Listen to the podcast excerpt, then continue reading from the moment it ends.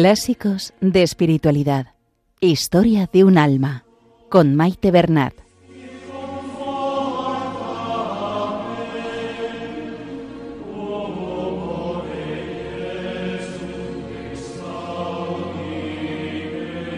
Un saludo a todos los oyentes de Radio María y bienvenidos al programa Clásicos de Espiritualidad.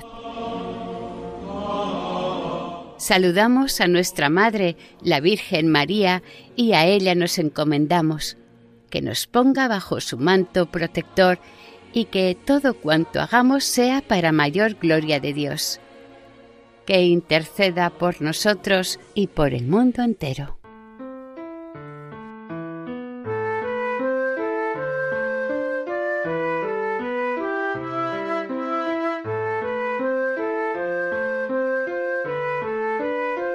Durante el programa de hoy terminaremos la lectura del capítulo cuarto de Historia de un alma y comenzaremos el capítulo quinto en el que Teresita tiene de 13 a 14 años. Los textos del programa de hoy nos proponen grandes enseñanzas y son claves en la vida de Santa Teresita. En primer lugar, nos refiere a remitir nuestra oración de intercesión a familiares o seres queridos que ya estén en el cielo. En segundo lugar, nos relata una gracia e incluso ella llama milagro que el Señor le concede el día de Navidad y que la transformará, reconociendo que hay un antes y un después de esta gracia. En tercer lugar, el interés de Teresita por la salvación del alma de un criminal que iba a ser ajusticiado y cómo el Señor responde a una petición audaz de la santa. Trascendiendo un poco más allá de los hechos, es de gran provecho fijarnos en la forma en que se expresa Teresita cuando se dirige a sus seres queridos celestiales o cuando pide a Dios alguna gracia. En un momento dado, ella nos lo dice, con la sencillez de un niño.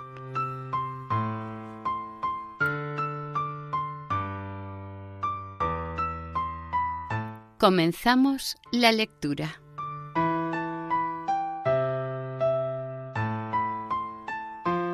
Continuación del capítulo cuarto, apartado séptimo, Nuevas separaciones.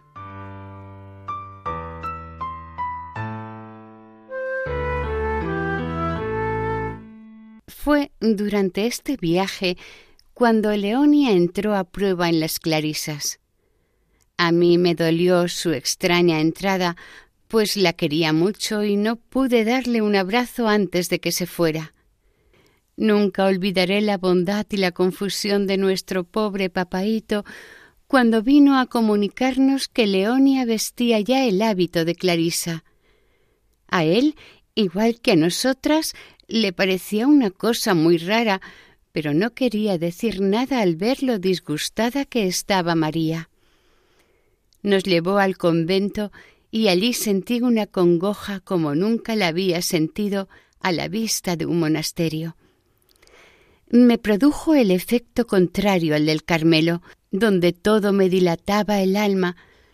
Tampoco me entusiasmó más la visita de las religiosas y no sentí la menor tentación de quedarme con ellas. No obstante, nuestra pobre Leonia estaba muy guapa con su nuevo traje. Nos dijo que la miráramos bien a los ojos, pues ya no volveríamos a verlos, las clarisas no se dejan ver más que con los ojos bajos, pero Dios se conformó con dos meses de sacrificio y Leonia volvió a enseñarnos sus ojos azules, muy a menudo bañados en lágrimas. Al dejar a Lesón, yo pensé que Leonia se quedaría con las clarisas, por lo que me alejé de la triste calle de la media luna con el corazón muy apenado. Ya no quedábamos más que tres y pronto nuestra querida María nos iba a dejar también. El 15 de octubre fue el día de la separación.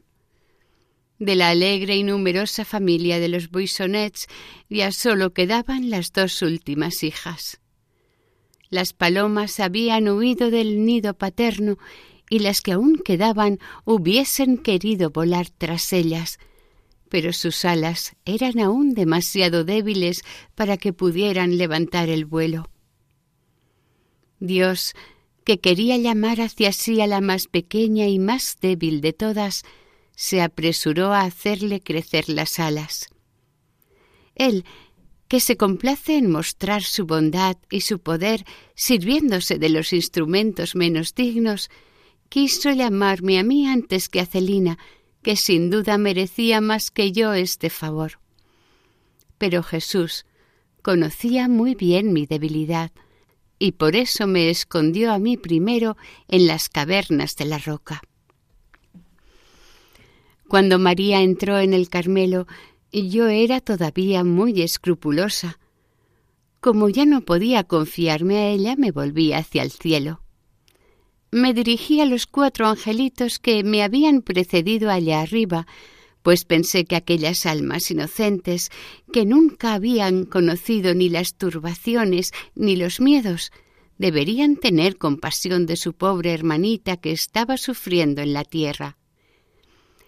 Les hablé con la sencillez de un niño, haciéndoles notar que, al ser la última de la familia, siempre había sido la más querida y la más colmada de ternuras por mis hermanas, y que si ellos hubieran permanecido en la tierra, me habrían dado también sin duda algunas pruebas de cariño. Su partida para el cielo no me parecía una razón suficiente para que me olvidasen. Al contrario, ya que se hallaban en situación de disponer de los tesoros divinos, debían tomar de ellos la paz para mí y mostrarme así que también en el cielo se sabe amar. La respuesta no se hizo esperar.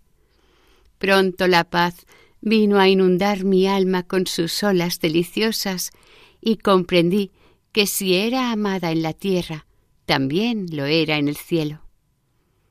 A partir de aquel momento fue creciendo mi devoción hacia mis hermanitos y hermanitas, y me gusta conversar a menudo con ellos y hablarles de las tristezas del destierro y de mi deseo de ir pronto a reunirme con ellos en la patria.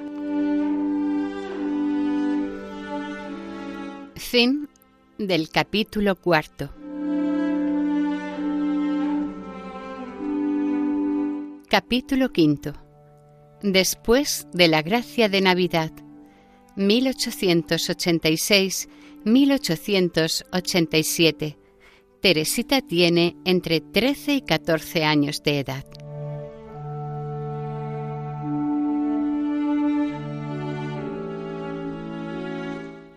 Si el cielo me colmaba de gracias, no era porque yo lo mereciese, pues era aún muy imperfecta, es cierto que tenía un gran deseo de practicar la virtud, pero lo hacía de una manera muy peregrina. He aquí un ejemplo. Como era la más pequeña, no estaba acostumbrada a arreglármelas yo sola. Celina arreglaba la habitación donde dormíamos las dos juntas, y yo no hacía ni la menor labor de la casa. Después de la entrada de María en el Carmelo, a veces por agradar a Dios intentaba hacer la cama o bien, cuando Celina no estaba, le metía por la noche sus macetas de flores. Como he dicho, hacía esas cosas únicamente por Dios y, por tanto, no tenía por qué esperar el agradecimiento de las criaturas. Pero sucedía todo lo contrario. Si Celina tenía la desgracia de no parecer feliz y sorprendida por mis pequeños servicios, yo no estaba contenta y se lo hacía saber con mis lágrimas. Debido a mi extremada sensibilidad, era verdaderamente insoportable. Si, por ejemplo, sucedía que hacía sufrir involuntariamente un poquito a un ser querido, en vez de sobreponerme y no llorar, lloraba como una Magdalena, lo cual aumentaba mi falta en lugar de tenuarla, y cuando comenzaba a consolarme de lo sucedido, lloraba por haber llorado. Todos los razonamientos eran inútiles, y no lograba corregirme de tan feo defecto. No sé cómo podía ilusionarme con la idea de entrar en el Carmelo estando todavía como estaba, en los pañales de la infancia. Era necesario que Dios hiciera un pequeño milagro para hacerme crecer en un momento, y ese milagro lo hizo el día inolvidable de Navidad. En esa noche luminosa que esclarece las delicias de la Santísima Trinidad, Jesús, el dulce niñito recién nacido, cambió la noche de mi alma en torrentes de luz.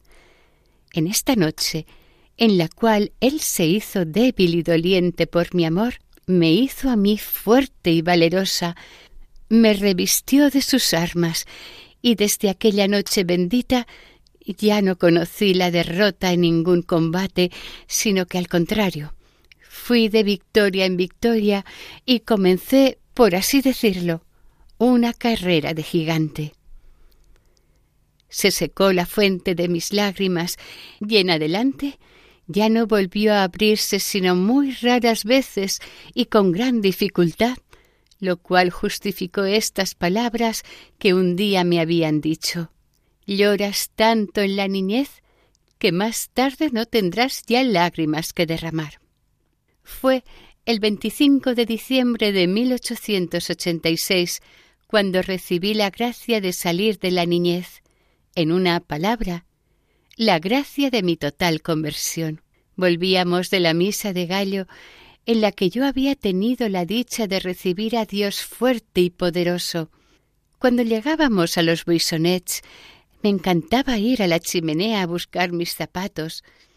Esta antigua costumbre nos había proporcionado tantas alegrías durante la infancia que Celina quería seguir tratándome como a una niña, por ser yo la más pequeña de la familia.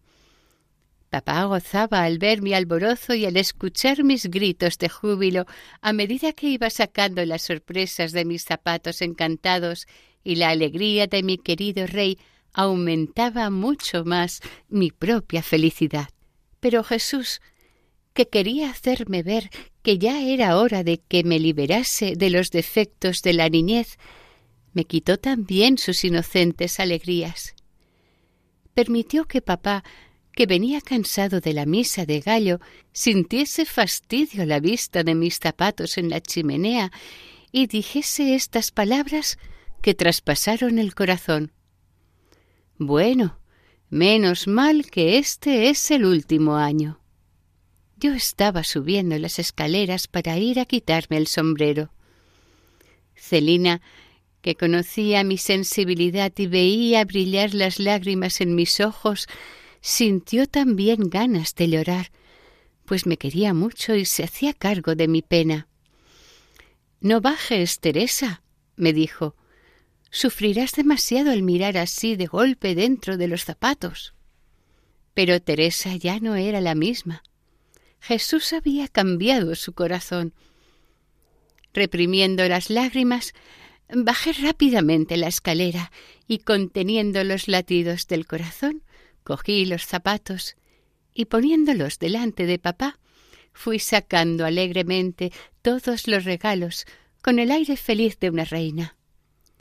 Papá reía, recobrando ya su buen humor, y Celina creía estar soñando.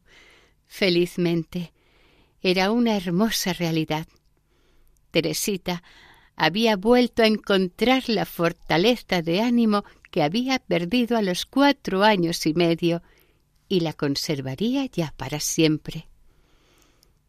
Aquella noche de luz comenzó el tercer período de mi vida el más hermoso de todos, el más lleno de gracias del cielo.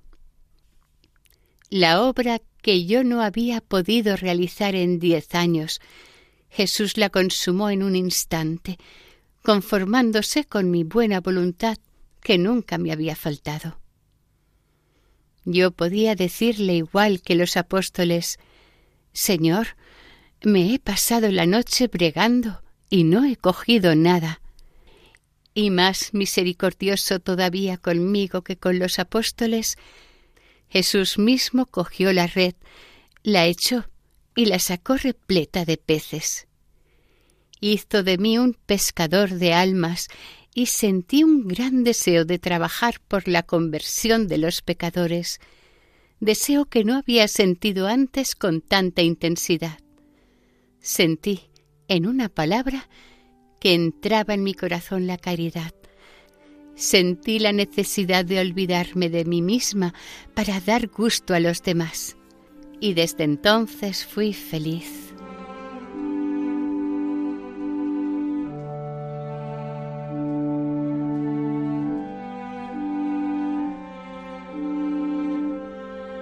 Recordamos que están escuchando la lectura del libro Historia de un alma, manuscritos de Santa Teresita del Niño Jesús, en el programa Clásicos de Espiritualidad.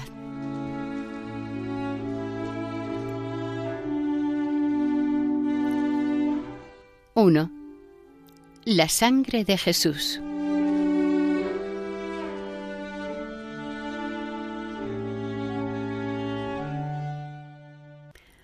Un domingo, mirando una estampa de nuestro Señor en la cruz, me sentí profundamente impresionada por la sangre que caía de sus divinas manos.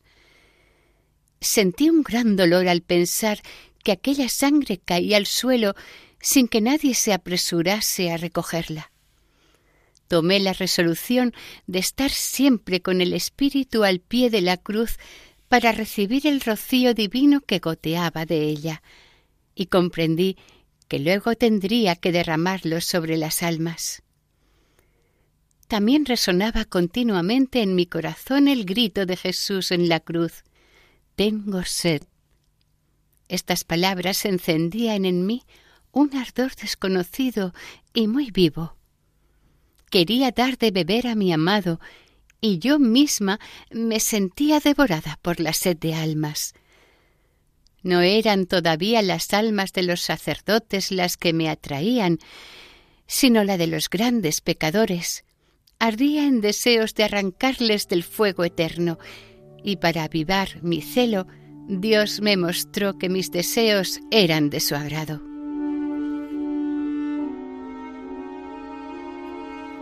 II. Praccini, mi primer hijo.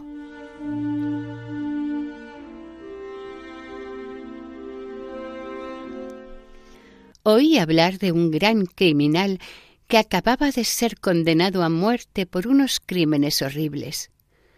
Todo hacía pensar que moriría impenitente. Yo quise evitar a toda costa que cayese en el infierno y para conseguirlo empleé todos los medios imaginables. Sabiendo que por mí misma no podía nada, ofrecí a Dios todos los méritos infinitos de nuestro Señor y los tesoros de la Santa Iglesia. Y por último, le pedí a Celina que encargase una misa por mis intenciones, no atreviéndome a encargarla yo misma por miedo a verme obligada a confesar que era por Praccini el gran criminal. Tampoco quería decírselo a Celina, pero me hizo tan tiernas y tan apremiantes preguntas que acabé por confiarle mi secreto. Lejos de burlarse de mí, me pidió que la dejara ayudarme a convertir a mi pecador. Yo acepté agradecida, pues hubiese querido que todas las criaturas se unieran a mí para implorar gracia para el culpable. En el fondo de mi corazón y yo tenía la plena seguridad de que nuestros deseos serían escuchados.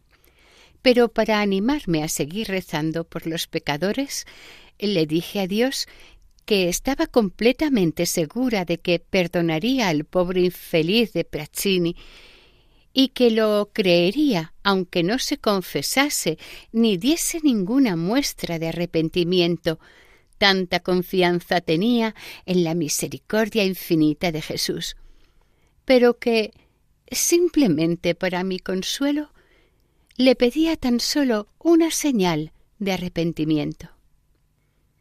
Mi oración fue escuchada al pie de la letra. A pesar de que papá nos había prohibido leer periódicos, no creí desobedecerle leyendo los pasajes que hablaban de Praccini.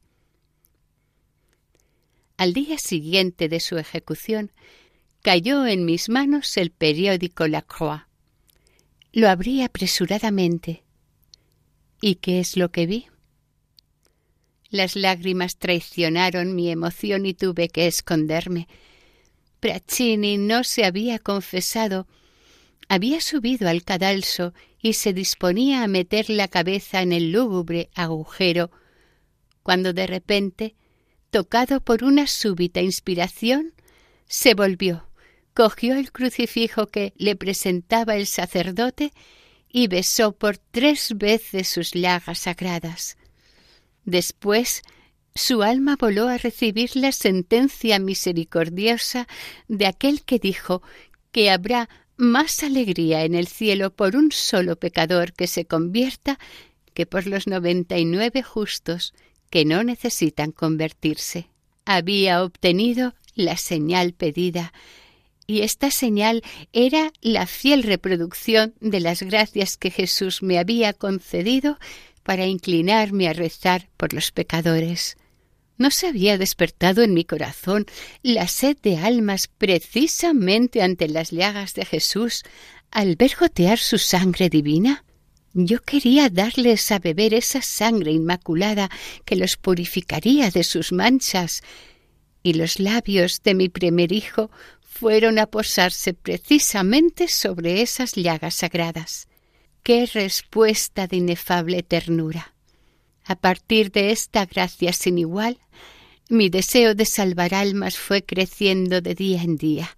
Me parecía oír a Jesús decirme como a la samaritana Dame de beber.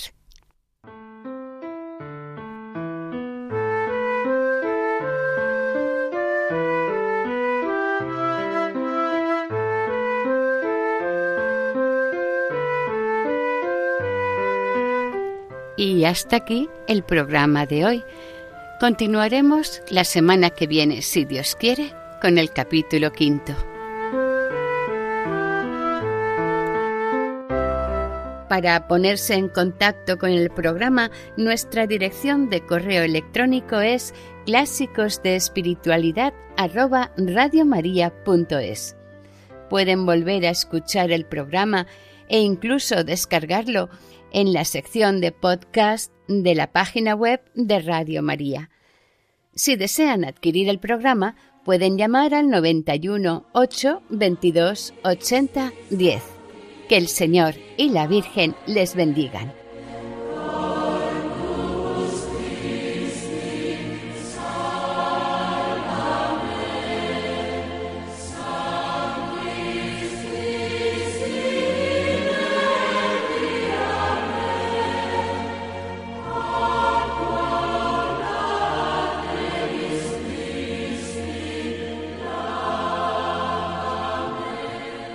Han escuchado en Radio María Clásicos de Espiritualidad con Maite Bernat.